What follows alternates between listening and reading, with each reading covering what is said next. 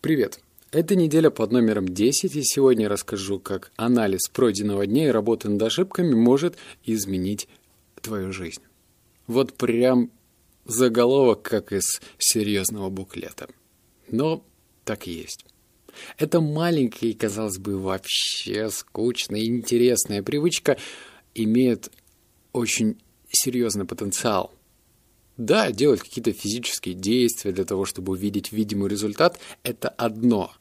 Но анализ пройденного дня – это как домашка. Проверка домашки только у самого себя. Это проверка домашки по-взрослому, потому что очень сложно идти по какому-то пути и не сбиться с курса.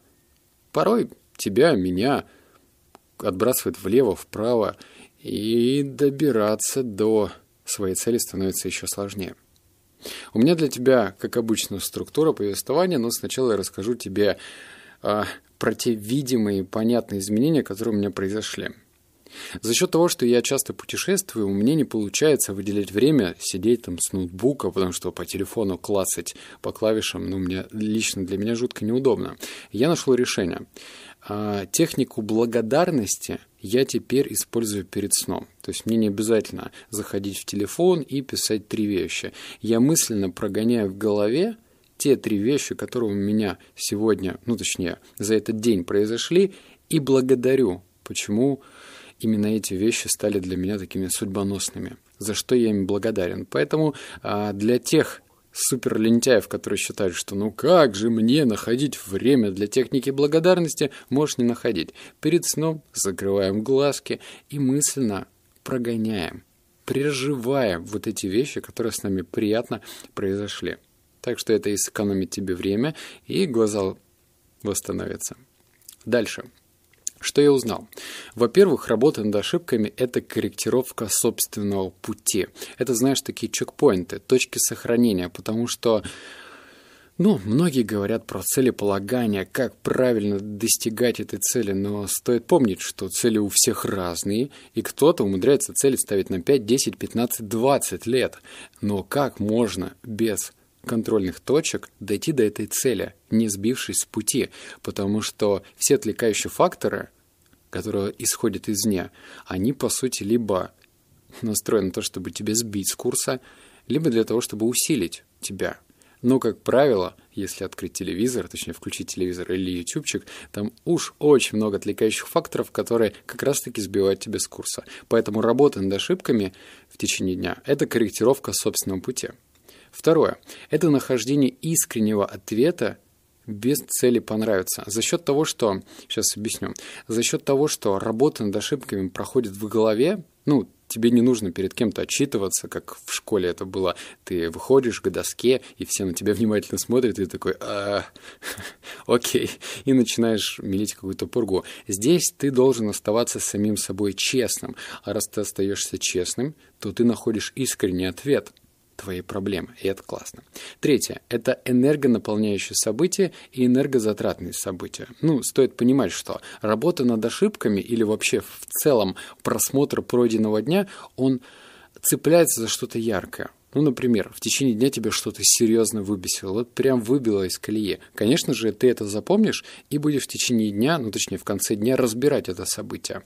И это важная вещь, потому что если ты поймешь истинную причину энергозатратных э, твоих срывов, то ты в дальнейшем будешь более правильно реагировать на них.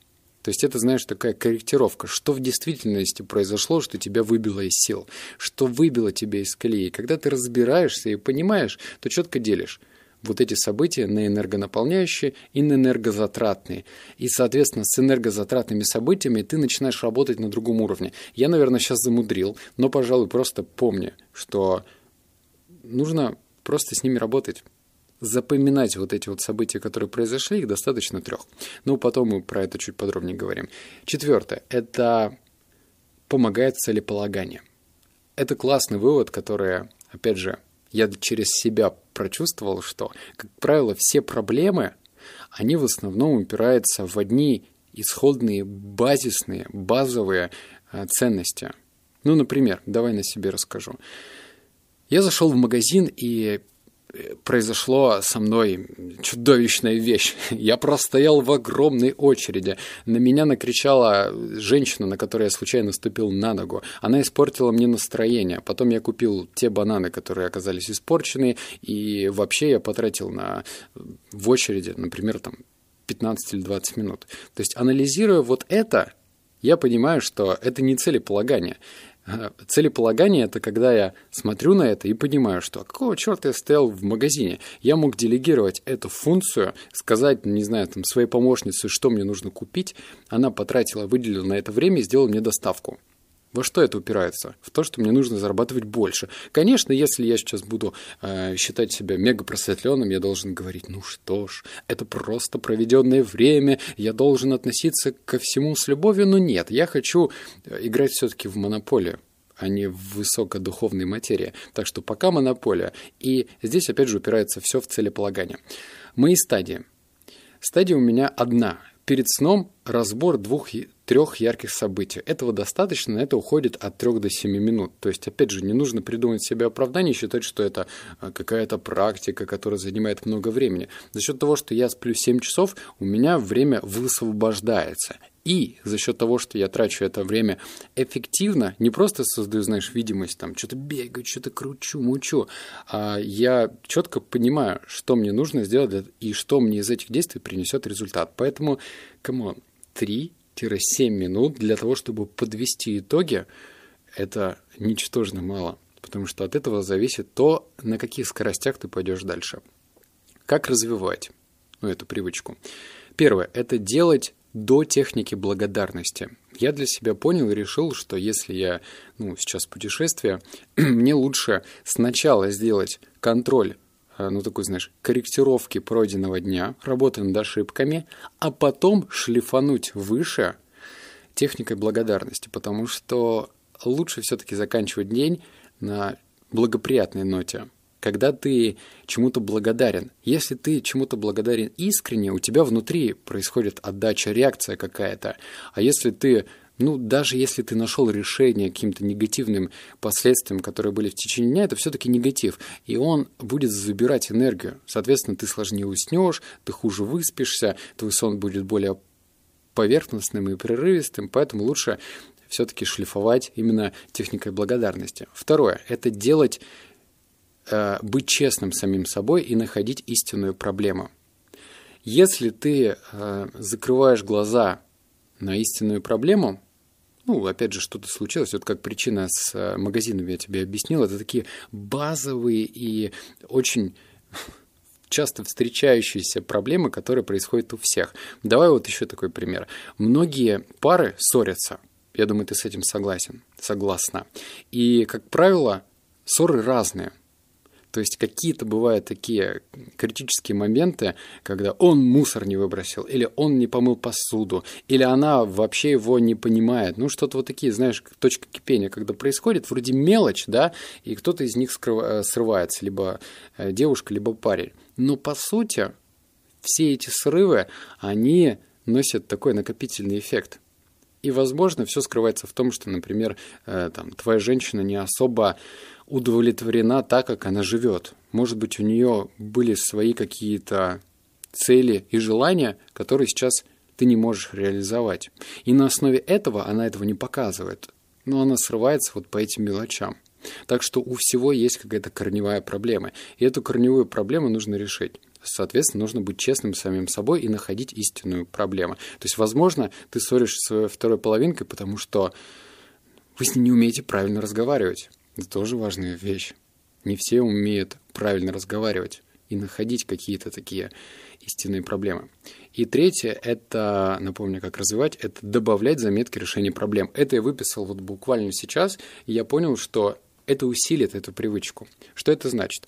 Ты можешь мысленно проговорить, конечно, знаешь, такие контрольные точки расставить, там найти решение вот этих вот ярких проблем, которые у тебя были в течение дня, и забыть, ну, уснуть. Понятное дело, что большинство ты просто забудешь. Но в то же время, если ты ловишь какой-то инсайт, то будет здорово, если ты это запишешь в заметке. У меня сейчас в заметках все систематизировано. Есть заметки по книгам, есть заметки по привычкам, есть заметки по новым идеям. И вот сейчас я сделаю заметку по инсайтам из работы над ошибками, потому что то, что мы записываем, оно лучше ложится в голове, в памяти. То есть ты закрепишь пройденный материал. Я рекомендую это делать. Что я заметил? Э, мы уже финишной черте с тобой идем. Давай, собираемся. Это то, что это поднимает уровень самоудовлетворения от прожитого дня. Чем старше я становлюсь, тем я, к сожалению, понимаю, что день просто мчится, мчится на каких-то бешеных скоростях, и я только успеваю сказать, э, э, э, а, что, день закончился, и все. И это грустно. Ты стареешь. Это вообще не веселая история. И когда ты осознанно проживаешь день в конце, и понимаешь, что ты вообще сделал, что ты сделал правильно, что не сделал неправильно. Ну, например, ты там играл в игрушки. В этом нет ничего плохого. Но если ты мысленно э, вот продумал, а к чему вот эта вот игра игрушек, систематичная игра в игрушки три часа в день тебя приведут, то, скорее всего, ты поймешь, что так делать не нужно. Сам поймешь, без каких-то намеков. Не надо тебе, чтобы кто-то тыкал пальцем и говорил, вот ты делаешь неправильно. Да пошли они. Когда ты сам приходишь к правильному решению, вот это идеальная ситуация. Второе – это понимание истинных проблем. Опять же, повторюсь, истинные проблемы, понять их – это самое главное. Это, знаешь, как э, пить антибиотики, если у тебя, там, не знаю, горло болит или нос заложен. Это же не решит проблему. Это какое-то такое, как, как стрелять по воробьям из пушки. То есть закинул и все, и кажется, что истинная проблема решена. Но нет, так не делается. Нужно докопаться до сути. Это же твоя жизнь. И третье – это вижу, откуда ноги растут у моей раздражительности. Я сильно раздражителен к внешним факторам. То есть меня многое бесит, к сожалению. То есть я не считаю, что это там, моя природная черта, я с ней пытаюсь работать и понимаю, что так не должно быть. Когда меня что-то выводит из колеи, а, у этого есть основания, да, там приезжаешь в, какие-нибудь, в какую-нибудь страну, Филиппины, типа, и понимаешь, что там не то, что каменный век, но там все очень грустно, и ты такой, о, господи, как тут вообще вот этого даже такси нельзя сказать, и, и за тобой приезжает тук-тук, где нет вентилятора, и все в таком духе, можно сказать, что ты зажрался, но с другой стороны, когда ты эм, планируешь и идешь к какому, какой-то цели, то уровень комфорта тоже поднимается, что абсолютно нормально. И моя раздражительность меня бесит. Я вроде медитирую, что-то еще делаю, какие-то э, техники, но оно по щелчку пальцев вот так не проходит. Поэтому я уже понял, из-за чего моя раздражительность. К сожалению, это еще большинство связанных с деньгами. За счет того, что я зарабатываю неплохо, но я не могу по своей... Точнее, я еще не пришел к тому, что мое воспитание позволяет мне тратить деньги так, как надо. Ну, знаешь, э, комфорт. За комфорт нужно платить. И я рос в таких условиях, когда не то, что каждую копейку берегли, но отношение к деньгам было такое. Очень серьезное, наверное. И мне нужно прорабатывать в голове и находить решение. Ну а теперь анонс следующей привычки. Перед этим я скажу следующее, что давай-ка обсуждать это вместе, потому что любой материал закрепляется лучше, когда ты это прописываешь. Если ты что-то для себя вынес, так напиши об этом.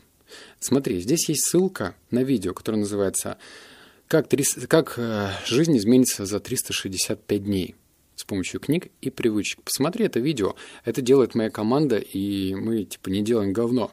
То есть оно, знаешь, это видео укрепит и усилит ту информацию, которую я дал.